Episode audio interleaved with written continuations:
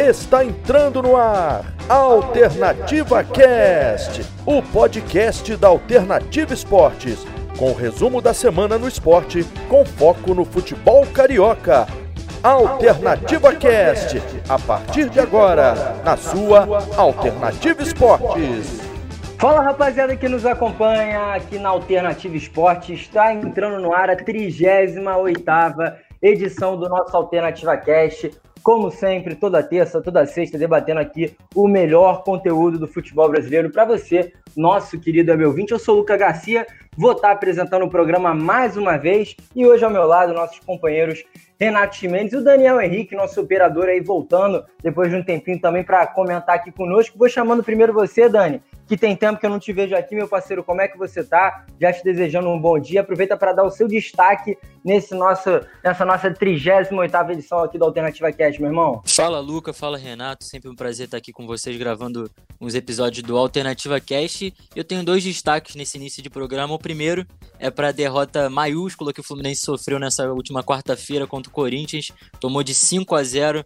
É, resultado muito ruim para as pretensões do Fluminense no campeonato e também destacar a próxima rodada desse final de semana também, que vai ser muito importante para os cariocas e para as suas intenções é, nesse campeonato. Pode ser um, uma rodada que seja um divisor de águas para que cada time, o que cada time vai buscar até o fim desse campeonato brasileiro, Luca. A gente vai debatendo isso durante esse programa. Com certeza, até porque os times cariocas podem favorecer, né? Se favorecer é, favorecendo seus próprios rivais mediante os confrontos que temos nessa rodada. A gente já já vai falar dessa derrota maiúscula do Fluminense para o Corinthians, mas antes, chamando o nosso Renatão Ximenes aqui, Renatão. Não sei se você escutou o nosso último programa, eu falei para o nosso web ouvinte que ia deixar o Calvino cantar na sua presença e hoje o cara fugiu de novo, tá esperando até agora o áudio dele para a gente botar aqui ao vivo no programa, meu parceiro. Fala aí. Oi, Luca, Daniel, os nossos web, ouvintes. Muito bem-vindos a mais um programa, um programa que, como eu sempre falo, estão deixando a gente sonhar. E hoje a gente tem destaques assim que me surpreenderam essa rodada, principalmente a derrota do Fluminense do jeito que foi. Até porque eu até mesmo tinha postado um vídeo no meu Instagram falando que os últimos cinco jogos foram três vitórias do Fluminense e dois empates. O retrospecto era a favor do Fluminense. Então foi uma derrota que me surpreendeu bastante. Eu até esperava que o Fluminense pudesse fazer frente ao Corinthians na Arena, mas não foi o que aconteceu. Já o Calvino, a gente até brincou com, com ele na transmissão do jogo Santos e Boca, né? Você que estava comigo é, nessa partida com o Emanuel. O Emanuel desafiou você a cantar a música do Sapinho. Eu falei que o cantor da equipe era o Calvino, ele fugiu de novo, né? Então, Calvino, foge não, estamos esperando teu áudio aqui, meu parceiro. Mas é isso, galera. Vamos para mais um debate aí. A rodada vai ser muito decisiva, como você falou, Luca. E vamos esperar, porque essa rodada, como eu falei no meu último programa que eu participei, é decisiva principalmente para o Botafogo, se vai ou não continuar vivo na disputa para permanecer na Série A. Pois é, nosso Rodrigão Calvino fugindo aqui. O cara bota a cara para comentar, mas na hora de cantar, quer fazer o dele, fazer ali o grande talento da vida dele, ele realmente foge impressionante. Só quer ser cantor de Instagram. Pô, é, é o midiático, né, Renatão? É o midiático, quer fazer a mídia, nosso grande Rodrigo Calvino. Pois é, rapaziada, iniciando agora finalmente o nosso programa, mais de três minutos aqui de apresentação, já alertando a você, nosso web ouvinte, que hoje vamos ter um programa um pouquinho mais curto, já que os clubes cariocas não jogaram, mas entre os clubes cariocas, o Fluminense foi quem jogou nesse meio de semana, na última quarta-feira, e levou, rapaz, uma sacolada lá do Corinthians, né? Na Neoquímica Arena, 5 a 0 do Corinthians em cima do Fluminense. Foi o resultado, foi o maior resultado, né, dentre esse confronto entre Corinthians e Fluminense na história. O Fluminense não perdia de cinco gols desde 2007, quando perdeu para o Paraná no Campeonato Brasileiro. Então, realmente surpreendente. Todo mundo esperava um Fluminense mais bem postado, principalmente após uma virada é, cheia de moral para cima do Flamengo na rodada anterior e chega para enfrentar o Corinthians completamente desorganizado. E o Corinthians também vale a gente ressaltar, né, Daniel? Muito iluminado. O que fez Wagner Mancini nessa equipe é impressionante, né, cara? É, e agora já são quatro vitórias seguidas do Corinthians no campeonato. É um time que está numa crescente muito grande desde, desde a chegada do Wagner Mancini. Ele realmente conseguiu é, dar uma cara para esse time do Corinthians que está tendo resultado em campo e a gente está vendo isso até na tabela. Corinthians cada vez mais subindo aí também sonhando com essa vaga na, na Libertadores, que é a mesma vaga que o Fluminense está tá brigando, né, Lucas? Pois é, não, você pode continuar complementando até para você dar o seu parecer inicial sobre essa partida. Só que você alertou, né? O Corinthians vencendo quatro partidas seguidas. O clube que mais venceu jogos seguidos nesse Campeonato Brasileiro atualmente é o Internacional, que completou sua quinta vitória seguida contra o Goiás.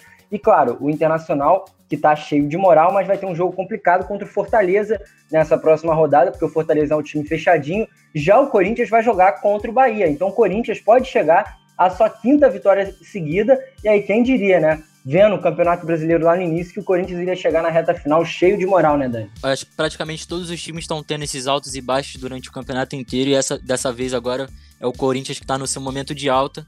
Mas falando então um pouco sobre o Fluminense, é, esse jogo acho que serviu mesmo como um, um balde de água fria é, em relação àquele Fla-Flu, aquela virada por 2 a 1 e serviu também para mostrar é, muitas deficiências que o Fluminense tem, principalmente é, num setor ali do campo específico que eu já vou logo destacar, que é esse lado esquerdo da defesa do Fluminense, né? Eu fiz o jogo ao lado do Nicolas Franco do, do, do, do Kleber Pizão. É, fui eu, o Nicolas Franco e o Kleber Pizão, a gente participou da transmissão desse jogo. E uma coisa que a gente debateu durante essa partida, durante essa transmissão, é que quatro dos cinco gols do Corinthians aconteceram é, em cima do lado esquerdo da defesa do Fluminense, que joga o Danilo Barcelos. Então, esse, essa lateral esquerda, essa posição, apesar do jogador conseguir apoiar com bastante qualidade quando vai à frente, fazendo cruzamentos, é, passes é, pelo meio também, mas uma, uma deficiência do jogador é na marcação, isso ficou bem evidente, não só nesse jogo contra o Corinthians, mas se a gente lembrar também no próprio jogo contra o Flamengo, o gol do Flamengo sai num cruzamento também pelo lado direito do ataque do Flamengo, lado esquerdo da defesa do Fluminense, mais uma vez em cima do, do jogador da, da posição ali, o Danilo Barcelos. E também esse jogo, principalmente no primeiro tempo, me lembrou muito o primeiro tempo do Fla-Flu, em que o, o Flamengo, assim como o Corinthians, teve muito mais da posse de bola, teve mais finalizações, pressionou mais o Fluminense. O Fluminense não conseguiu jogar nesse primeiro tempo, assim como na semana passada. O Fluminense não tinha troca de passes, é, não conseguia chegar à frente com velocidade, não, nem nos, nas ligações diretas para os seus jogadores de velocidade, Michel Araújo, Wellington Silva, os dois muito apagados no jogo, é, tanto que o Wellington Silva saiu logo no intervalo, não conseguiu aparecer de forma alguma, é, e, e, o Fluminense também saiu mais uma vez atrás do placar no primeiro tempo. A diferença desse jogo para o jogo da semana passada é que o Fluminense não mudou a sua postura para o segundo tempo, voltou da mesma forma, sendo envolvido muito fácil pelo, é, por trocas de passe do Corinthians.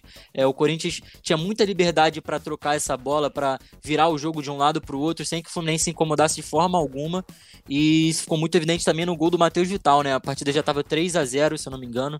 É, e, o, e o Corinthians tocando a bola como, que, como quis, né? No, no meio de campo, é, vários jogadores participando da jogada, o Jô voltando para buscar jogo, e nenhum jogador do Fluminense incomodando essa troca de passe. O Corinthians com bastante liberdade, até que o Matheus Vital também recebeu essa bola ali na altura do meio de campo e foi levando até a beira da área, sem ninguém dar, dar, uma, é, dar um bote, dar uma interceptação, e ele conseguiu fazer um golaço. Ainda trazendo essa, essa parte do Danilo Barcelos na falha da marcação, também ficou muito evidente essa questão no, no gol do Fagner. É, o Fagner tem toda, todo o corredor da lateral direita para correr até lá na frente. É um lateral direito aparecendo como se fosse um ponta para receber um, um, um, lançamento perfeito que o Cantígio fez. Vale destacar também esse lançamento do Cantígio no gol do Fagner. Ele bota a bola no pé do Fagner para dominar, é, dar um chute cruzado muito forte fazer um golaço. É, enfim, o Corinthians soube jogar muito bem contra o Fluminense. É, o Fluminense bem armado no primeiro tempo, não querendo dar muito espaço dentro do seu campo defensivo para o Corinthians atacar, se defendendo muito dentro da sua área. O, o, Corinthians, no primeiro momento, tendo que cruzar muitas bolas na área, mas o, o Corinthians conseguiu contornar bem essa situação. Viu que não estava dando certos cruzamentos, é, os atacantes não estavam levando vantagem é, no alto contra o Lucas Claro e o Matheus Ferraz, que são bons cabeceadores, são bons no, no jogo aéreo, e o Corinthians conseguiu contornar bem isso da seguinte forma: chutando de fora da área e tentando trocar mais passes do lado de fora da área, sem querendo, sem querer dar os chuveirinhos é, por cima na área do Fluminense. E além dos chutes também de fora da área, é uma outra alternativa foi os cruzamentos por baixo. Se por cima não estava ganhando, tentou por baixo e dessa forma também saiu o primeiro gol do, do Corinthians. O Mosquito chutou de dentro da área o Marcos Felipe acabou dando rebote para frente na pequena área, o Gil só empurrou e fez o gol. Então, esse jogo serviu para dar um, um, banho aí de água fria nesse mostrando algumas deficiências do Fluminense, principalmente na sua defesa, e dando uma freada também nesse ímpeto que o Fluminense estava de, de tentar essa vaga no, no, no G6, mas eu ainda acredito que seja possível. É, o Fluminense tem um jogo bom agora para vencer contra o esporte. O esporte, claro, não é um adversário fácil, é, faz jogo duro sempre contra os seus adversários, mas é uma boa oportunidade para o Fluminense somar, voltar a somar três pontos. É, tá a quatro pontos agora do Palmeiras, que é o primeiro no G6. A gente é, tem quase certeza de que esse G6 vai virar G7, porque tem muito time que está dentro desse G6 envolvido em final de Copa do Brasil, em final de Libertadores. Então, inevitavelmente vai abrir mais uma vaguinha aí. Mas tem, tem time chegando, tem o próprio Santos, o Corinthians, o Ceará também está numa crescente. Então o Fluminense tem que ficar ligado e tem que voltar a ganhar seus jogos, até porque desde que o Marcão assumiu o comando do time, é somente uma vitória nesses quatro, quatro ou cinco jogos, não me lembro agora de cabeça, mas é um retrospecto não muito favorável para o novo comandante do, do Fluminense, que nem pôde estar à beira do campo nesse, nessas duas últimas partidas por conta da Covid, Lu. Pois é, são três derrotas, um empate e uma vitória nesses cinco jogos aí que o Marcão assumiu. Como você bem alertou, né, Dani? O Marcão que está com Covid, quem ficou ali na beirada do gramado foi o Ailton. Aí eu já parto da primeira pergunta que eu vou fazer para o Renato, além de, claro, o resto das outras observações que ele vai prestar sobre essa partida. O Odair Helman, cara, tirava leite de pedra porque o elenco do Fluminense é o mesmo, né? É, não mudou nada, é o mesmo time que estava com o Odair Helman e agora até tem a ajuda dos meninos da base que subiram como Martinelli. E aí sim, a outra questão que eu faço para você, Renatão. Claro, o Corinthians estava num dia iluminado. Eu tô vendo aqui os scouts da partida, o Corinthians fez três gols em nove minutos.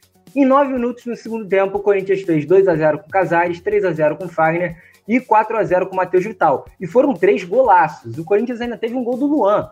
O Luan, que desde que saiu do Grêmio, é um cara sumido no futebol brasileiro, ainda entrou e marcou seu segundo gol, para vocês terem noção. Estamos na praticamente trigésima rodada do Brasileirão, ele marcou apenas o seu segundo gol neste campeonato. Outra coisa também que, que me assustou nesse jogo foi a quantidade de finalizações que o Corinthians acertou no gol. Porque geralmente a gente observa, são, o time finaliza muito, mas poucas bolas vão no gol, né? É o caso do Corinthians não foi assim. O Corinthians teve 19 finalizações e 8 no gol. Então, realmente, foi um jogo em que o Corinthians estava impiedoso, uma noite atípica também para o Fluminense, mas como alertou o Daniel, a gente começa a observar alguns problemas, né, Renato? Então, para você já partir no seu primeiro comentário, o Daí realmente tirava leite de pedra?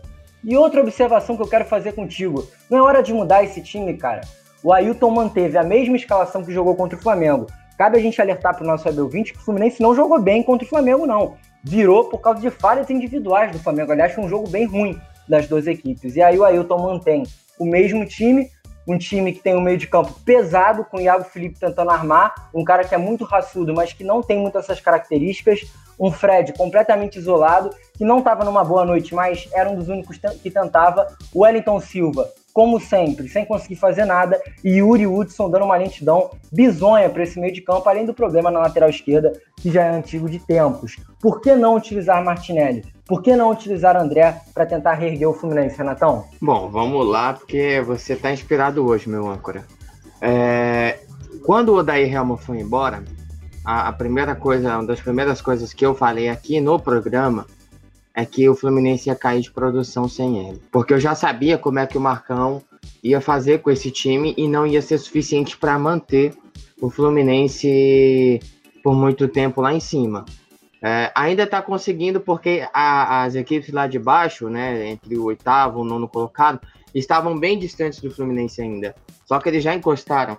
E o, e o próprio Corinthians é o caso disso, porque chegou a 42 pontos, e está na oitava colocação, superou até o Santos, é, que tem a mesma colocação, mas o Corinthians tem um saldo melhor do que o próprio Santos.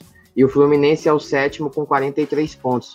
Ou seja, a vantagem agora diminuiu somente para um ponto. E a gente já imaginava, já sabia que isso ia acontecer, que o Daí realmente ia fazer falta. É... Só que tem um porém.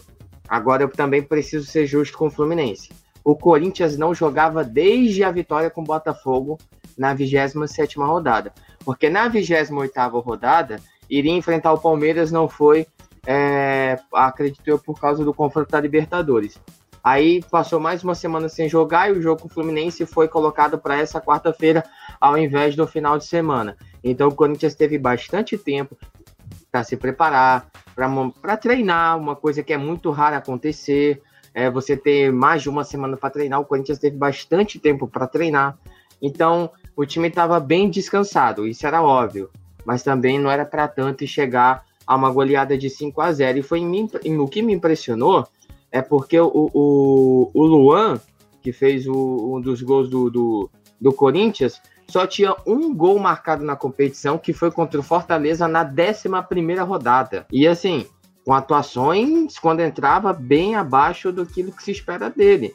Daquele cara que foi eleito o melhor jogador da América, quando foi campeão com o Grêmio. É, mas é nítido ver a melhora em resultados que a equipe do Corinthians teve na mão do Wagner Mancini. Não é um futebol brilhante. Jogou muito bem contra o Fluminense, jogou, até porque ninguém ganha de 5 a 0 sem jogar bem, isso é óbvio. Mas o Corinthians, no contexto geral, embora estivesse conseguindo resultados, não estava jogando lá essas coisas. A vitória contra o Botafogo mostra isso. O Corinthians não jogou tão bem contra o Botafogo, mas conseguiu vencer, porque é o que o Corinthians precisa, é o, que, é, é o ritmo que o Corinthians sempre estava acostumado a ter, daquela, daquele time que joga por uma bola, que sabe se defender, que toma poucos gols. Foi assim que o Corinthians foi conquistando os títulos que conquistou. E nessa temporada não estava tão bem até agora, com o Wagner Mancini, que quando veio realmente foi muito contestado. Já o Fluminense, Luca, é... vou só discordar um pouquinho de você. Eu não acredito que deva fugir muito longe a escalação que está sendo feita. Óbvio, se um jogador ou outro não está rendendo, você tem que fazer as trocas. Mas como você falou, o time do Fluminense que estava na mão do Daí Helma não estava muito diferente desse aqui, não. Agora sim, é, eu não entendo por que, que o Nenê não, não, não volta a ser titular. É... O outro jogador que você falou, me desculpa, me escapou o nome dele agora. Martinelli. Martinelli, isso. Menino da é. base. É. O Renato, só um comentário. Eu acho que o Nenê não volta a jogar por conta da torcida, cara. Acho que se o Ailton ou o Marcão colocarem o Nenê de titular, o que vai ter de protesto é impressionante, porque os meus amigos tricolores e o que eu vejo nas redes sociais é uma raiva tremenda do Nenê, falando que o cara não corre, que o cara não se movimenta. E aí, por isso até que eu falei do Martinelli e do André, porque são dois meninos da base, que é um apelo aí da, da, da sociedade tricolor para colocar os garotos para jogar, para dar uma, uma atiçada nesse meio de campo, que é muito pesado, né, cara? A gente vê o jogo, dá até um pouco de agonia, né? O Hudson aí o Yuri são muito lentos. Mas, Luca e Renato, só para complementar também no debate, a gente entra no paradoxo aí também, porque o Nenê tem uma relação de amor e ódio com a torcida, né? Porque, apesar das atuações dele não estarem agradando ultimamente, é, querendo ou não, ele é o mais decisivo do, do time na, na temporada, né? Além de ser o artilheiro da equipe é, nessa temporada 2020-2021.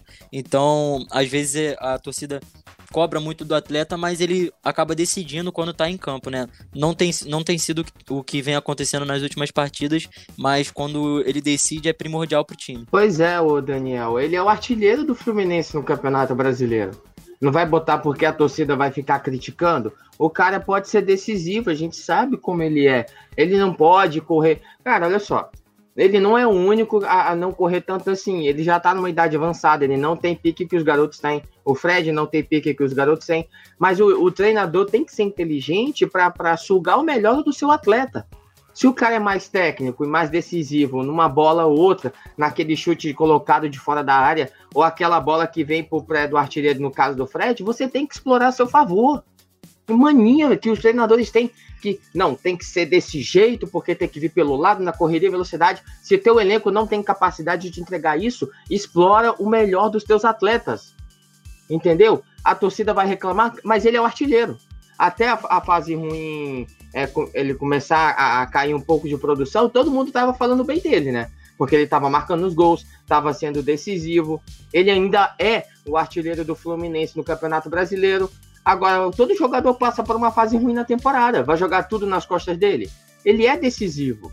E um exemplo disso, a, é, a gente aqui na rádio teve essa experiência no jogo do Santos contra o Boca. A gente estava comentando sobre o Sotelo, está muito abaixo nessa temporada, e dois minutos depois ele foi lá e fez um golaço e praticamente liquidou a classificação do Santos. E esse é o caso do Nenê no Fluminense. Ele é decisivo, querendo ou não. Ele pode ser decisivo. Agora, se você chegar, colocar ele no meio do jogo com uma derrota como o Fluminense já estava sofrendo, é, é, para dar aquele embolo, pô, o cara não vai decidir. sozinho daquele jeito, com placar né, né, difícil de reverter. Aí fica difícil de cobrar. Não fica difícil de cobrar? A torcida também tem que entender, pô. O cara não é um milagreiro. O time já tava perdendo feio. Então, vamos com calma. É, é, o Nenê é decisivo para mim, ele tem que voltar a ser titular, tá? Até porque, é, dando uma olhadinha aqui de novo na escalação do Fluminense, ele tem Iago, Yuri e Hudson. Cara, eles não têm característica ofensiva, talvez mais o Iago. Quem desses três meio de campo tem característica ofensiva? Você vai fazer o quê? O Araújo e o Elton Silva voltar toda hora para pegar a bola para fazer jogadas? Se você pode colocar o Nenê centralizado para articular as jogadas? Não em velocidade, mas num toque refinado da bola, entendeu? Então, é, já era esperada essa queda do Fluminense. O Marcão não ia fazer o que o Odaí é, é, estava fazendo e tá aprovado agora. Eu sei, ele tá com Covid, mas é o auxiliar dele que tá lá. Então é o trabalho dele que tá contando entendeu? Então, assim, é, para mim, a, a, o comentário do Fluminense é esse, né? A saída do Daí tá causando isso que o Fluminense tá causando. Pois é, eu ainda acho que a solução é usar os garotos da base, até porque todos os times, como eu já disse até no último programa, que estão utilizando a base com frequência, conseguiram sucesso. É o caso do Santos, é o caso do Palmeiras, o caso agora do Inter com Abel. E o Fluminense tem uma base incrível, né? Por exemplo, vou citar alguns exemplos aqui tem a possibilidade, agora, ainda mais agora, né, com a eliminação do, do Fluminense no Campeonato Brasileiro Sub-20, Sub-23, perdão, para o Vila Nova, os jogadores podem ser utilizados nessa reta final. É o caso do lateral direito Daniel Lima. Ele que é um garoto excepcional aí, que joga muito bem na lateral direita, tem 21 anos, é inclusive mais velho do que o Calegari. Vamos supor que ele subisse para esse time do Fluminense. O Calegari poderia ser, ser testado como volante, que é a sua posição de origem. Para quem não sabe, o Calegari foi volante durante todas as categorias de base. Outro cara que o Fluminense poderia utilizar, John Kennedy. Apesar do Fred ser o Fred, o Fluminense ainda precisa de um atacante que marque gols, um atacante que seja o diferencial da equipe. A gente lembra quando o João Pedro estreou. O João Pedro salvou o Fluminense em alguns jogos, que hoje está no Watford. O John Kennedy tem 18 anos, é uma joia, tem aí uma multa estipulada em 40 milhões de euros, mais de 250 milhões de reais. Um garoto que, que marca muitos gols, tem 12 gols para vocês terem noção no sub-20 em 19 jogos. É um cara muito habilidoso. Tem o Luan Freitas também, um bom zagueiro. Então, assim, eu acho que o Fluminense tem boas opções no banco de reserva para utilizar a base, inclusive para começar a relacionar esses garotos e para dar um gás maior nesse, nessa reta final. Rapaziada, já mudando de página aqui após esse 5 a 0 que o Corinthians aplicou no Fluminense, um 5 a 0 que incomodou bastante a torcida tricolor, vamos falar de outro clube carioca, que é o caso do Flamengo, né, rapaziada? O Flamengo que vai jogar só lá na segunda-feira, vai pegar o Goiás na segunda-feira. A gente vai, claro, debater também sobre isso no próprio programa da segunda-feira, fazendo um pré-partida, mas um jogo que é na Serrinha, né, Daniel? E se o Flamengo continuar jogando da forma que joga, que é extremamente previsível, bola para um lado, bola para o outro, cruzamento na área, bola para um lado, bola para o outro, cruzamento na área, vai de novo levar sufoco, porque o Goiás vai jogar fechadinho, vai tentar sair no contra-ataque e tem o He-Man, que nas últimas nove partidas contra o Flamengo marcou sete vezes. É, Luca, você definiu muito bem o que tem sido o jogo do Flamengo nessas últimas partidas, né? É, passes totalmente horizontais, sem nenhuma verticalidade do time, sem nenhuma, é, nenhum brilho de, de jogador individual e também nenhuma criatividade entre os jogadores da frente. E o jogo do Flamengo se resume a bola na área sem nenhum, nenhum finalizador nato ali para conseguir é, cabecear essa bola para o gol e fazer com que o Flamengo vença seus jogos. Já vem de duas derrotas seguidas em que o Flamengo não apresentou nenhum, nada de futebol em campo, é, não conseguiu apresentar nenhum, nenhum, nenhum princípio de trabalho do Rogério Senni que agrade a, tanto a torcida quanto os comentaristas, é, como os próprios jogadores também. Então o Flamengo vem jogando nessas duas, nessas duas, três últimas partidas vem apresentando um futebol realmente pífio, é muito abaixo do que é esperado para o Flamengo e do que era a expectativa de um treinador é, assumindo aqui com o elenco que tem. É, com o Domi já era ruim, com o Rogério Ceni parece que ficou pior ainda. É, o que era bom com o Domi, que era marcar é, em determinadas partidas marcar bastante gol, é, tinha uma, uma defesa muito muito fraca é, que sofria muitos gols, e isso acabou piorando com o Rogério Senna. A defesa ficou pior ainda, tomando mais gols ainda, com mais espaço, com mais liberdade para os ataques, pros ataques é, adversários. E o, o, próprio ataque do Flamengo não consegue marcar, marcar gols, é, finaliza muito, Eu vi aqui no Globoesporte.com que o Flamengo finalizou 51 vezes em três jogos e só fez um gol. É uma, é uma, uma estatística muito, muito deprimente para um time tão milionário quanto esse, com várias peças ofensivas que poderiam estar tá decidindo, mas não é o caso do que vem acontecendo agora com o Flamengo. E passam também por algumas escolhas que o treinador tem feito, é, que não dá para entender realmente. Mudar o goleiro para quê? Mudou com que, com que objetivo, com que justificativa? É, trocou o César pelo Hugo. Parece que trocou talvez até seis por meia dúzia ou, até piorou, né? Porque é, eu particularmente prefiro muito mais o Hugo no gol do que o César. É, o César acaba chamando muitos gols. É, até no segundo gol do Ceará, dá para botar na conta dele ali uma falha, talvez. Mas também não tem como botar só na dele, porque quem tava de último homem era o Vitinho, né? Vitinho de lateral direito também não dá para entender. Claro que ele botou três zagueiros, mas a gente viu que o último homem ali era realmente o Vitinho naquela jogada do Ceará. É, a escolha também de manter o Everton Ribeiro no time jogando futebol muito abaixo do que ele pode apresentar, é, não colocando a, do a, dobra ali em campo entre Gabigol e Pedro, Gabigol também começando na, na reserva, entrando por, por poucos minutos nos jogos, sendo que o, a comissão de médicos é, e físico e de condicionamento físico do Flamengo dizendo, dizendo que ele tem condições de jogar o jogo. Então essas escolhas não dá muito para entender. Então o Flamengo vai ter que jogar esse jogo contra o Goiás é, jogando pela sua vida no campeonato. Acho que perdendo essa, essa partida contra o Goiás pode dizer adeus ao título, talvez adeus até do Rogério Ceni no Flamengo. É, eu acredito que a diretoria vá manter ele até o fim do campeonato, mas dependendo da pressão de uma, de uma, de uma derrota contra o Goiás, é, as coisas podem piorar e talvez ele saia até antes do, do campeonato terminar.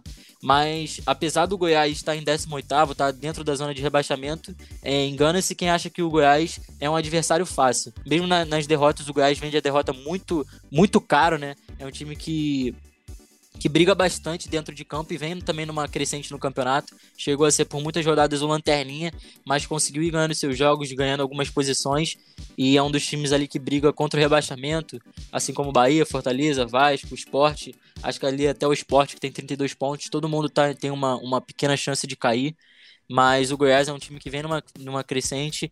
Tem o próprio He-Man, né? Como você disse, que é um algoz do Flamengo histórico. Parece que em toda partida que o, que o He-Man joga contra o Flamengo, ele acaba marcando.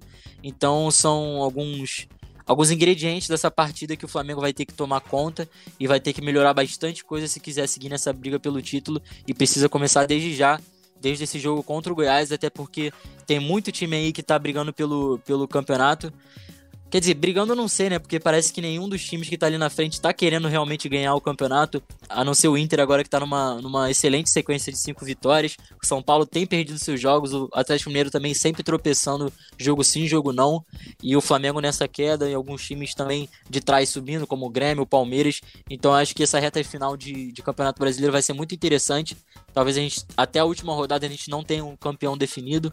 Pode ser que a gente chegue numa última rodada com três, quatro times tendo a possibilidade de serem campeões e com alguns confrontos diretos também na última rodada. Então, um campeonato se desenhando para ser bastante competitivo até o final.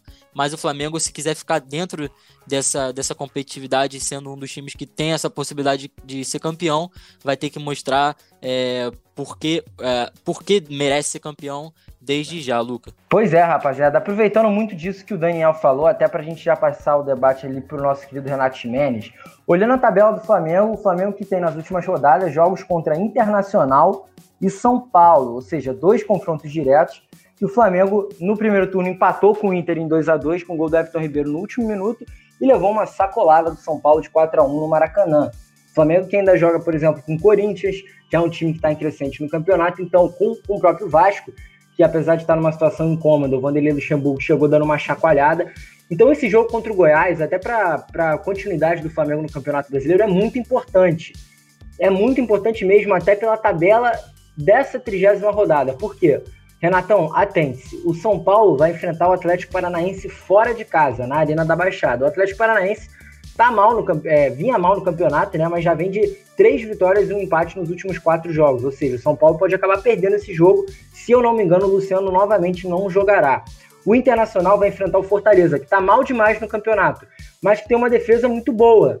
Pode tentar inibir esse ataque do Internacional, quem sabe um empate nesse jogo. E o Atlético Mineiro vai enfrentar o Atlético Goianiense, que é um time muito doido nesse campeonato, né? Um time, talvez, o time que mais bem perde no campeonato inteiro, que já surpreendeu gigantes, inclusive. Então é, um, é uma rodada muito decisiva, né, cara? Uma final. E aí eu queria saber de você, você acha que ainda dá para o Flamengo sonhar com o título, cara? Por mais que esteja aí a praticamente seis pontos, se eu não me engano, do colocado a sete pontos do São Paulo, que é o primeiro colocado. Dependendo do, da, da, combinação de resultados, o Flamengo até pode sonhar, mas tem que ganhar o Goiás de qualquer jeito. É, verdade, mas na minha opinião, o Flamengo não será o campeão do brasileiro.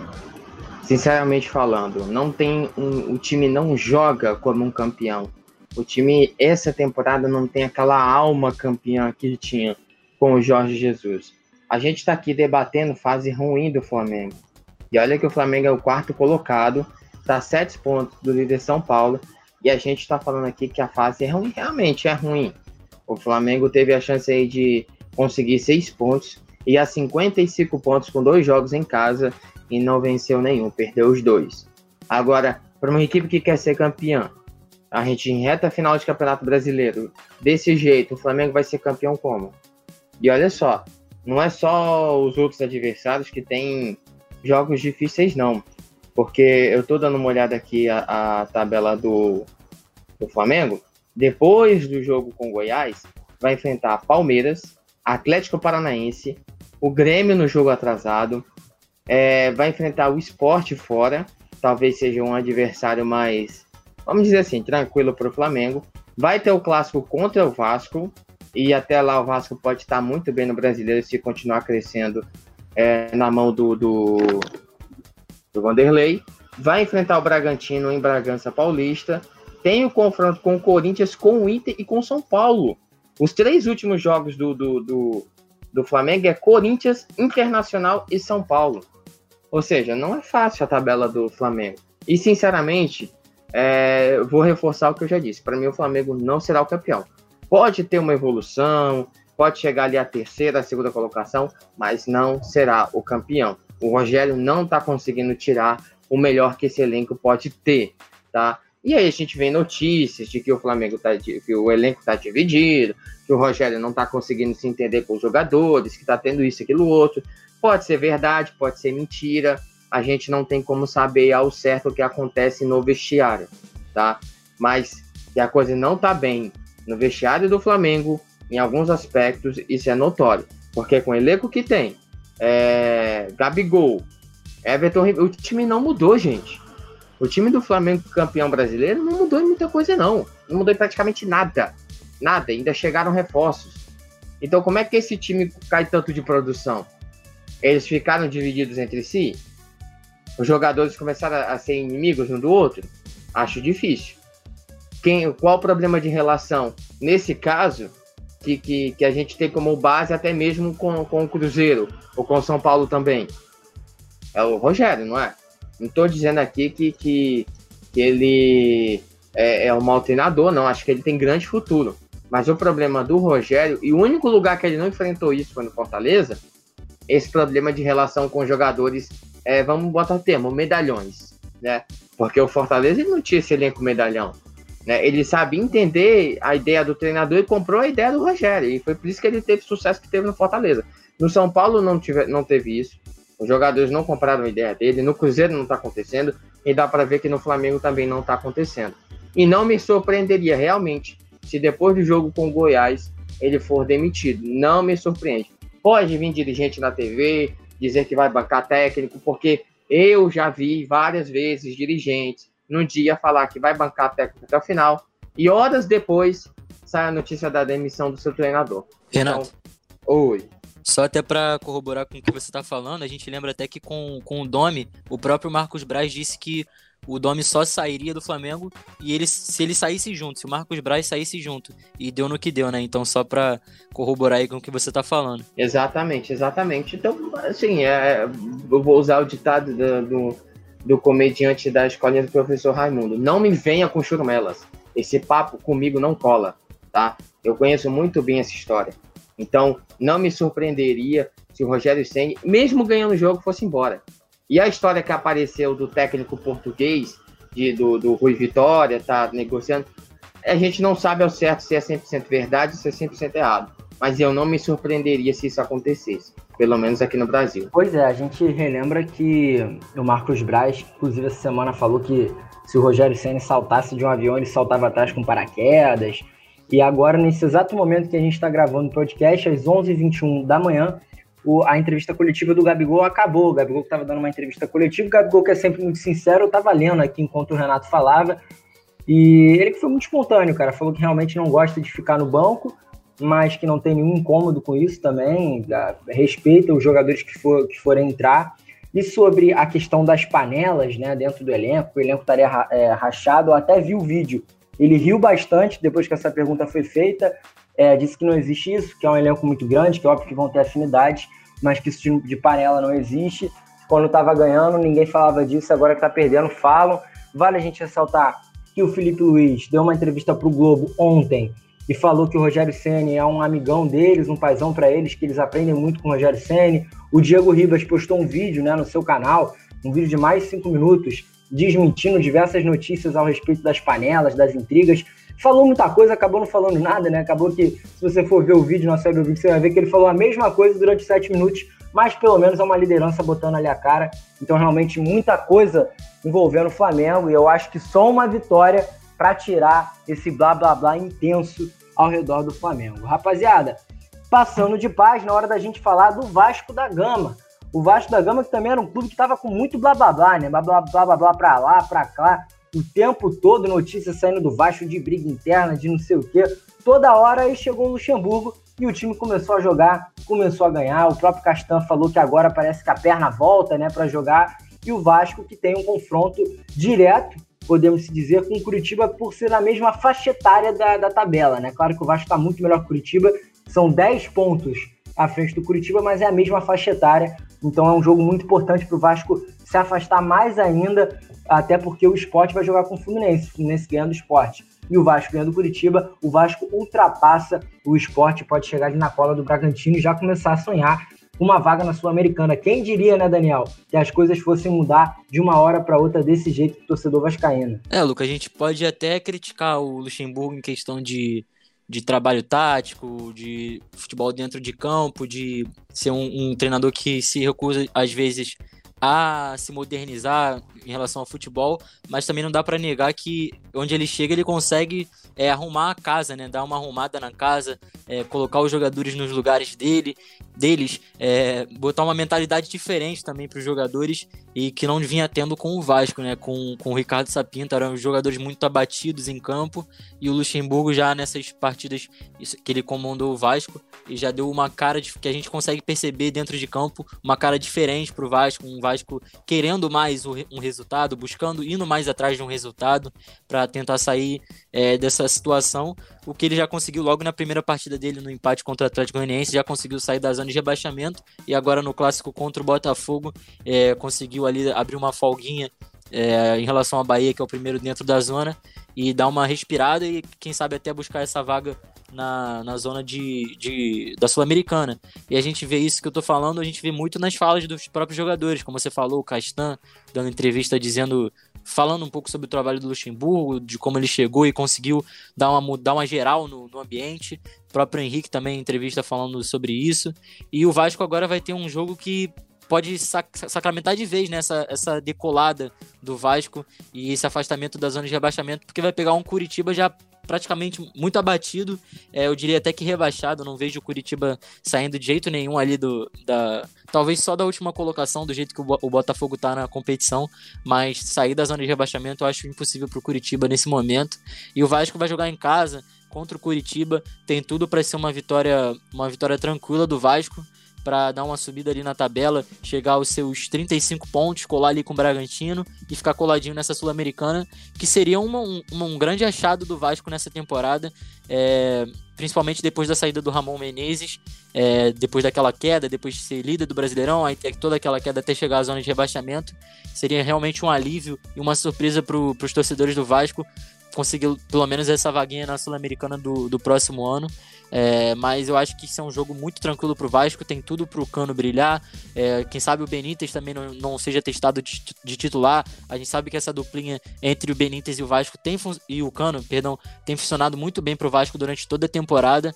E quem sabe o Luxo aí não consegue achar uma vaguinha para o Benítez nesse time titular, apesar do, do time que está jogando é, esteja funcionando nessas duas últimas partidas. Pois é, a tendência é que ele mantenha o mesmo time que jogou lá com o Atlético Goianiense na sua estreia, agora voltando o Léo Matos para jogar ali no lugar do Caio Tenório, né? Ele jogando num 4-1-4-1, o Benício treinou no time reserva, até porque estava um tempo sem treinar, né? Teve que ir para a Argentina para depois voltar. Provavelmente deve entrar ao decorrer da partida, um Vasco evoluindo, mantendo um padrão de jogo e com certeza tendo tudo para ganhar aí do Curitiba. Lembrando que o Jadson, zagueiro que foi contratado lá na época do Sapinto, também teve seu contrato rescindido após apenas cinco joguinhos com a camisa do Vasco. Um retrato de como foi o trabalho do Sapinto, né? um trabalho bem desastroso. Renatão, enquanto o Vasco se mostra, se mostra né, com um novo padrão de jogo, conseguindo ganhar de seus adversários, o Botafogo realmente não se achou em nenhum momento e ainda não se achou e segue sem se achar e provavelmente vai acabar o campeonato sem se achar. Mas tem um jogo muito importante também, até para tentar talvez essa, essa última cartada de sobrevivência contra o Santos, cara. Santos finalista da Libertadores na próxima segunda, no dia 17, a gente vai ver se o Santos joga com time titular ou com time reserva. Eu acho que tanto faz se jogar com titular ou com reserva, o Botafogo não é favorito de forma alguma, né, cara? Infelizmente. Com certeza, não é realmente favorito. E como eu falei, essa pode ser a última cartada é, do Botafogo. É pedreira. Encarar o Santos na Vila realmente é muito complicado. É, eu ainda, sinceramente, continuo sem palavras para descrever tudo isso que o Botafogo está vivendo. É, para mim, se não vencer esse jogo contra o Santos, para mim está rebaixado. Eu, eu, dificilmente vai conseguir é, uma boa chance de, de, de superar tudo isso. É, é, impressionante, cara. É impressionante. Eu, eu não consigo ver mais um, um grande futuro no, no, no, Botafogo nesse campeonato. Vai ter que me surpreender bastante. É, é o jogo da vida. Não tem, não tem, é, não é tática, não é técnica, é coração e força de vontade. É o que resta para o Botafogo nesse momento tentar uma esperança de vencer o Santos e esboçar uma reação. É muito difícil porque o Goiás tá, tá, tá, tá esboçando a reação que precisava e se caso vença o Flamengo, é, vai a 29 pontos, já encosta no Bahia, que é o 17 colocado.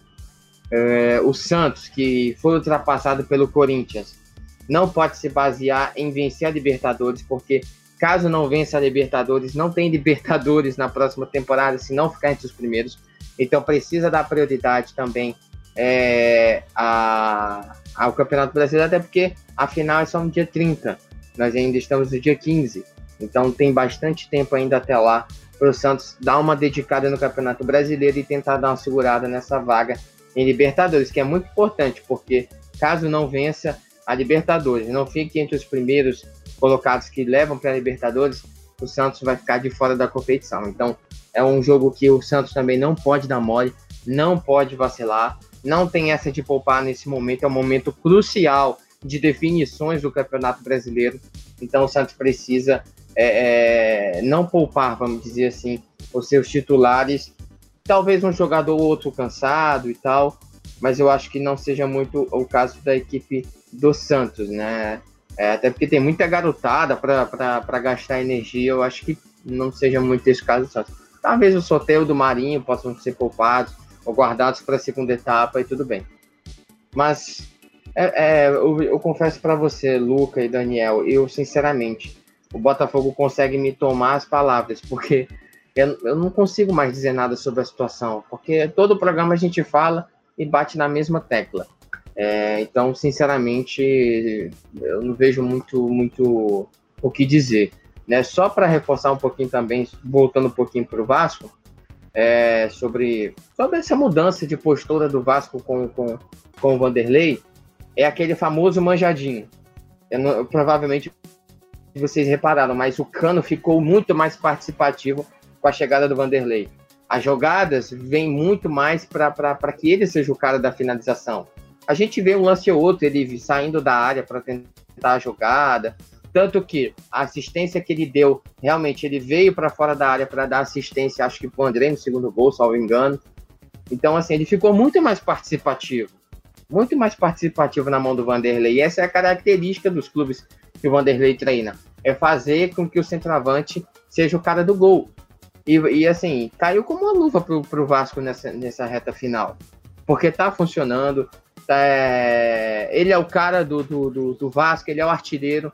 Então, se você tem um cara que é o teu destaque, que é o teu artilheiro, que faz gol praticamente em todo jogo, você tem que, você precisando sair da zona de rebaixamento, você tem que jogar em função dele. Não tem outro jeito. Outra hora você pensa em, em reformular, em e implementar uma filosofia, mas o momento crucial da temporada é você saber explorar o teu melhor jogador, aquele cara que faz os teus gols. Então é isso que o Vanderlei muito brilhantemente está fazendo e é por isso que o Vasco já está bolsando uma reação. Porque em dois jogos, o Vanderlei fez o que o Ricardo Sapito não conseguiu fazer em todo o tempo que esteve na equipe Cruz Maltino. Então, dar seu sucesso a esse também, graças ao Vanderlei. Pois é, rapaziada. Só um pequeno detalhe do Botafogo para a gente encerrar a pauta dos clubes cariocas. O Botafogo, que caso perca essa sua próxima partida e o Fortaleza consiga uma vitória aí, quem sabe até milagrosa para cima do Internacional, a distância passa para 15 pontos, ou seja, o Botafogo vai ter que ir para 12 pontos na realidade. O Botafogo teria que fazer 12 dos 27 possíveis. Isso seriam quatro vitórias nos últimos nove jogos restantes do Campeonato Brasileiro. O Botafogo tem quatro vitórias em 29, conseguiria quatro vitórias em nove, tudo é possível. A gente, to a gente torce para que isso aconteça, né? Mas realmente fica muito complicada a situação do Alvinegro Carioca. Rapaziada, aproveitando aí o gancho do nosso Renatão, aproveitando também esse último duelo aí entre Botafogo e Santos, o Santos, cara, que tá na final da Libertadores, começar falando do Santos para depois a gente falar do Palmeiras, trocar a ordem aí dos duelos, porque a gente estava falando do Santos agora. Começar contigo, né, Dani? Não sei se você teve a oportunidade de acompanhar esse jogo, acredito que sim, um 3 a 0 sonoro do Santos em cima do Boca Juniors, jogando muita bola.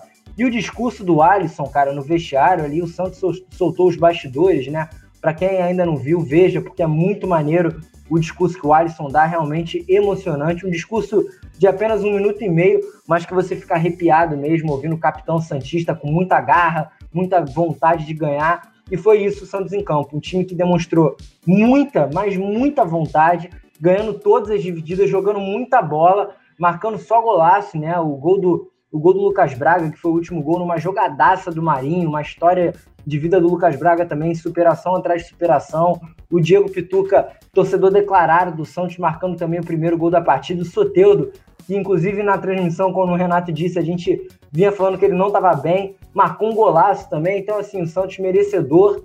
E vou dar o meu palpite inicial. Claro que final é final, mas, cara, eu tô achando o Santos com muito espírito de campeão nessa Libertadores, Dani. É, muito legal ver o Santos na, na final da Libertadores. Era um time que começou a temporada ali um pouco desacreditado, com vários problemas extra-campo. Depois também teve o, o, caso do Robinho, que a, a, atrapalhou também um pouco essa, essa caminhada do Santos para tentar se retomar ali nos bastidores. Mas é muito legal ver um time guerreiro, batalhador, é, conseguindo apresentar um futebol tão bom, com o Cuca também ali na beira do campo. O Cuca que já conseguiu levar o Atlético Mineiro para a final de, de Libertadores, também conseguiu vencer. Então é muito bacana ver o Santos se superando e superando os seus adversários também que talvez pudessem ser considerados favoritos, considerados mais fortes, mas o Santos se mostrando muito, muito forte desde o início dessa Libertadores, fez uma excelente primeira fase, foi passando é, com, a, com, com, os pés nas costas dos seus adversários também no mata-mata. E mais uma vez agora contra o Boca, o Santos fazendo uma partida esplendorosa. Marinho jogando muito, você destacou muito bem aquela jogada do terceiro gol. É, ele também sempre partindo para cima dos seus adversários, tanto que deixou alguns deles até bastante irritados. O Fabra ali deu uma, uma, um pisão criminoso, foi muito bem expulso é, ali no abdômen do Marinho de vir direto ali para a delegacia depois, porque aquilo ali foi praticamente um crime. Isso não se faz em lugar nenhum, no futebol, na, na sociedade, em lugar nenhum. E essas histórias né, de superação que a gente pode ver é, nesse elenco do Santos, muitos meninos da base, o Caio Jorge se destacando bastante também durante toda a Libertadores. É, e como você falou, o Lucas Braga com uma história muito legal, A gente pôde ver nas redes sociais também, depois do jogo, é, a namorada do Lucas Braga, numa postagem no Instagram, mostrando uma foto deles dois lá na Bomboneira, no estádio do próprio Boca, que foi o rival do, do Santos nessa semifinal, e contando uma história, né, que, de que o Lucas Braga sonhava em jogar ali naquele estádio, e a namorada dele falou que um dia ele ia conseguir, ele desacreditou um pouco, e hoje em dia a gente vendo ele fazendo gol é, contra o próprio Boca, então é muito legal ver essas histórias que o futebol consegue nos proporcionar, e o Santos com certeza é muito merecedor dessa vaga da final. E passando também um pouco pro, pro outro confronto da semifinal entre Palmeiras e River Plate, é, foi totalmente ao contrário, né? Teve muita, muita emoção naquele finalzinho, porque o River Plate conseguiu abrir 2 a 0 logo de cara, assim, é, muito rápido. Conseguiu praticamente minimizar toda a vantagem que o Palmeiras conseguiu construir durante o primeiro jogo inteiro. E o Palmeiras que praticamente, eu vendo o jogo, eu não vi o Palmeiras em campo. O Palmeiras que abdicou totalmente de jogar futebol. E quando teve a bola em alguns é, contra-ataques, desperdiçou de uma forma patética esses contra-ataques. É, deu a bola para o adversário o tempo todo e isso com um jogador a mais, né, durante boa parte da partida. E não, não conseguiu, não saiu com a derrota nesse jogo, até mesmo, quer dizer, saiu com a, com a, de, com a derrota, mas conseguiu sair com a classificação por sorte, né, porque o River teve alguns, é, teve muitos gols anulados, teve é, jogada de pênalti anulado, corretamente anulado pelo VAR, né? Vale ressaltar que foi corretamente. Então, o Palmeiras também, é, Luca, você falava que o Santos está com futebol de campeão, o Palmeiras está com um pouco de futebol e também com uma sorte de campeão, né? Com, com essas jogadas que foram anuladas, mas foi um Palmeiras totalmente irreconhecível dentro de campo nessa segunda partida da semifinal. O River Plate, é, olhando pelo conjunto da obra, é, porque a, a, última, a última impressão é a que fica, né? Então talvez o River é, parecesse ser um pouco mais merecedor da, dessa, dessa vaga para a final, mas o Palmeiras fez valer o primeiro jogo, em que fez uma excelente partida, conseguiu ganhar de 3 a 0 e matar aquele confronto ali logo no início e conseguiu ter essa gordurinha, porque o River, o River é um time muito forte, o trabalho do Galhardo que a gente já conhece de muitos anos e não é surpresa o River chegar numa semifinal e ir atrás de um resultado é, do primeiro jogo que não foi muito bom e quase conseguiu fazer isso. Então nessa final é, apesar disso tudo, eu acho que o Santos, concordo com você, eu acho que o Santos também é, tá com mais cara de campeão, apesar do Palmeiras estar tá com uma sortezinha de campeão. Eu acho que o Santos vai muito, muito duro para essa final. Eu acho que eu gostaria de ver, com todo respeito ao torcedor do Palmeiras, é, eu gostaria de ver um Santos campeão. Eu acharia mais, uma história é, de superação mais legal para esse ano de 2020, essa Libertadores de 2020, apesar de, da gente já estar tá em 2021, Luca. Pois é, lembrando que o Santos teve três presidentes, maior crise financeira de sua história, não pode registrar jogadores, enquanto o Palmeiras se reergueu nos garotos da base, um elenco é, milionário aí do Palmeiras, que tinha peças como Ramires, muitos jogadores experientes, e apostou nos meninos da base para brilhar também e conseguir chegar a, a, a, glória eterna, né? Só de você chegar na final já é a glória eterna, esse termo tão utilizado dentro do futebol, principalmente dentro da Libertadores. Renatão, aproveita para tecer os seus comentários também sobre Santos, sobre Palmeiras. Você que fez o jogo comigo do Santos, gostou? Eu, eu vi lá nos seus comentários você realmente gostando do que o Santos apresentou. Um Santos em positivo e o Palmeiras, que realmente não jogou, contou com a sorte, contou com o VAR, né? Se não fosse VAR, acho que o River até se classificava sem precisar de pênalti, porque teve um gol anulado e um pênalti anulado, então provavelmente conseguiria fazer os quatro gols. Agora o Everton agarrando muita coisa, novamente reacendendo aquela fama de um goleiro salvador que o Palmeiras sempre teve, né? Foi com Marcos, foi com Fernando Praz nos seus tempos de titular do Palmeiras, foi agora com o Everton tendo uma atuação sensacional. Pode falar, Dani. E o Marcos, né, goleiro histórico do Palmeiras, até oferecendo a camisa 12, que ele praticamente aposentou aí no Palmeiras, ele oferecendo a camisa 12 para o Everton, tamanha é, a atuação do, do Everton nesses anos com a camisa do Palmeiras, né? Pois é, o Everton, inclusive, que negou o pedido e falou que quer, quem sabe, aposentar 21, que seria o 12 ao contrário, né? Mais uma homenagem aí ao goleirão do Palmeiras, Marcão, grande ídolo aí do Palmeiras. Renatão, para você tecer os comentários, também queria te fazer uma pergunta, cara. Independente da final, claro que a final conta muito, né? O que vai acontecer na final, o roteiro que vai acontecer nessa final, vai contar muito para essa pergunta que eu vou te fazer. Mas olhando para as duas trajetórias até aqui, Rei da América, Rony Rusco ou Marinho? Eu vou ser bem sincero. Pelo dentro de campo, para mim, o Rony. Eu acho que desde a fase de grupos ele, ele veio se destacando. Agora, com o clube em si, o Santos, a história do Santos no mata-mata foi bem superior ao do Palmeiras. Porque o Santos eliminou três campeões da América a LDU nas oitavas, o Grêmio nas quartas e o Boca é, na, na semifinal, né? E assim, tirando até o confronto da LDU, porque naquele contexto o Santos estava naquele período ainda de começar a sua evolução, que veio acontecer justamente contra o Grêmio, venceu a partida no Equador, acabou perdendo em casa, mas pelo gol fora acabou se classificando. Mas dominou o Grêmio nos dois jogos. É, contra o Boca Juniors, talvez não tenha dominado tanto assim na Bomboneira, mas na Vila Belmiro dominou bastante. É, tanto que a equipe do Boca, embora tenha tido até mais posse de bola, o que mais uma vez mostra que isso não quer dizer nada, o Santos teve oito chutes a gols. O Andrada fez muitas defesas difíceis, evitou uma goleada até histórica do Santos para cima do Boca, do Boca e apenas uma finalização a gol da equipe argentina. Chutes para fora, oito do Santos e três da equipe do Boca Juniors, para você ver tamanha superioridade. E é isso que importa. Posse de bola é bom, é um, é um, é um conceito do futebol que te favorece a, a ter mais chance de ganhar o jogo, até ajuda. Mas o que conta é a bola na rede. São finalizações criadas. A objetividade, quando você tem a posse de bola, é que conta mais. Ficar rodando a bola para lá e para cá, isso não quer dizer nada. O que conta é a bola na rede, com certeza. Então, para mim, a história do Santos nesse mata-mata foi até melhor do que a do Palmeiras. Mas entre Marinho e Rony, eu, particularmente, acho que o Rony foi bem superior dentro de campo que o Marinho. Embora o Marinho também tenha jogado muita bola, mas o Rony também foi jogou muita bola também.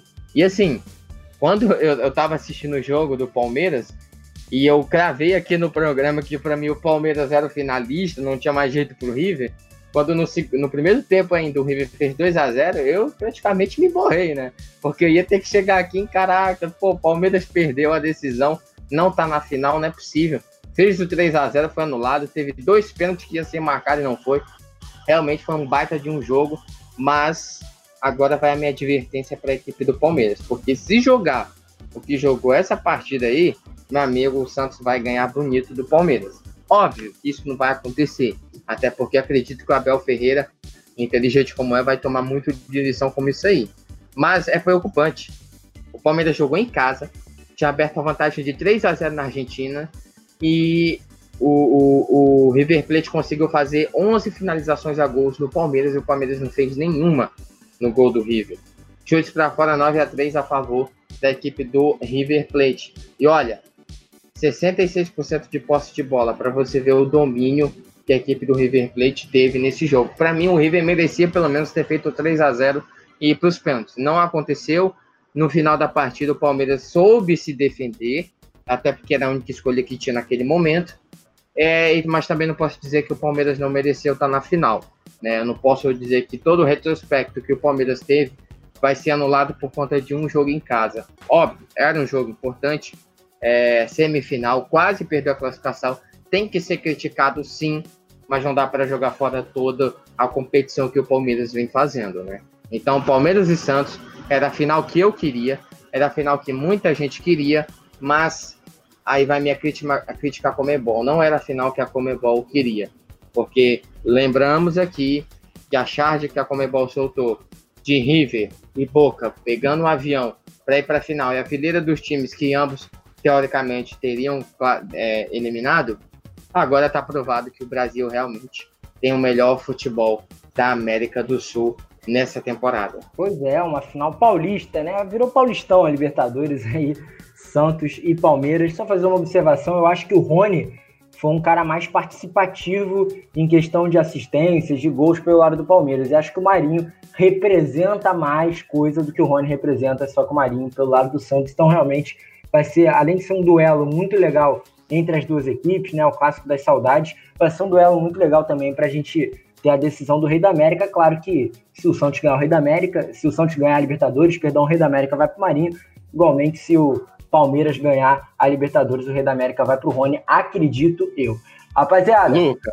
pode falar, Renatão. É assim, teria que ter o troféu Mito Libertadores pro Marinho, né? Porque depois da classificação, eles soltam uma live para não sei quantas pessoas que os dirigentes do Santos já podiam pagar os salários atrasados agora, que vai entrar um, um dinheiro legal no cofre do Santos, 33 milhões praticamente. Disse que já podia pagar os atrasados. O cara realmente é um mito. Ele é muito engraçado, né, cara? Lembrando que esse dinheiro da premiação para a vaga na final será destinado para compra em definitivo do zagueirão Luan Pérez, que está emprestado até o dia 23, e ele vai ser comprado em definitivo. Com esse dinheiro foi acordado, inclusive, isso, a diretoria do Santos com a diretoria do Clube Bruges, lá da Bélgica, acordaram a compra definitiva do jogador. Rapaziada, chegamos ao fim de mais um programa e eu vou fazer aqui um alerta. Daniel, Renatão, vocês gostam de trap, rapaziada? Porque o Ronaldinho Gaúcho para quem não sabe, vai participar de um clipe hoje da Raikad Mob, um grupo de trap lá de São Paulo. Então, Ronaldinho Gaúcho, a partir da meia-noite. Liberou o microfone aí, quer falar, Daniel? Curte trap? Não, pô, é porque já vi que a tropa do bruxo aí no trap tá crescendo, né? Já lançou é... um clipe ali com o Jonga, com o Sidoca, agora vem mais então, né? Com a Recaide. É, pois é, Ronaldinho Gaúcho, talento aí nos gramados, agora virar talento na música também. Impressionante, esse cara é um personagem realmente. Rapaziada, agradecendo todo mundo que nos acompanhou até esse final de programa, 38 edição. Chamando aqui antes para as nossas despedidas o Renatão. Renatão, aproveita para passar aí se você tá em algum jogo no final de semana. Não, ainda não olhei a escala enquanto você fala Vou olhar aqui para também confirmar os próximos confrontos para falar para rapaziada. Não, não, esse fim de semana eu tô liberado, eu tô de folga. A única cobertura que vai ter vai ser só no meu Instagram mesmo, né? Eu só tava escalado pro jogo do Santos essa semana. Bom, dando meu destaque final, é que hoje, né, você tá o nosso nosso querido web ouvinte, dependendo da hora que você está assistindo, mas no dia que estamos gravando, hoje teremos uma prévia de como será a final da Copa do Brasil, porque nesta sexta-feira Palmeiras e Grêmio se enfrentam em jogo atrasado do Campeonato Brasileiro. Então poderemos aí ter um panorama de como pode ser essa final de Copa do Brasil, que já está definida, né? Vai ser decidida aí é, em fevereiro, mas aí tá meio que uma confusão nesse calendário, porque caso o Palmeiras ganhe a Libertadores, vai ter, um, vai ter uma interferência aí entre os jogos do Mundial com as finais da Copa do Brasil. Vamos ver como é que a CBF vai organizar isso aí. Mas, mais uma vez, agradecer é, a oportunidade de estar aqui com vocês. É, como sempre digo, reforço, estão deixando a gente sonhar. Muito obrigado pela audiência de todos, tá bom? De curtir o nosso trabalho, de estar junto com a Alternativa Esportes. É, esse último ano de 2020, nós crescemos bastante, a expectativa é superar 2020, com certeza. É, ninguém quer retroceder, todo mundo quer crescer e agradecer ao nosso web ouvinte por estar com a gente e compartilhar o nosso trabalho nas suas redes sociais. Você que está ouvindo o programa agora, por favor, compartilhe o trabalho da Alternativa em suas redes sociais. Um abraço a todos, a gente se vê no próximo programa. Tchau, tchau. Valeu, Renatão. Aproveitando então para fazer o merchan do nosso querido Renato Chimenez. Segue lá ele no Instagram, rapaziada. Renato Chimenez 94 posta vários vídeos informativos aí sobre tudo, literalmente tudo que acontece no futebol. Muito bom. O Instagram dele tem também o canal do Renato no YouTube, então segue lá, nosso parceiro, para você acompanhar além do, da Alternativa Esportes da Alternativa Cash, claro.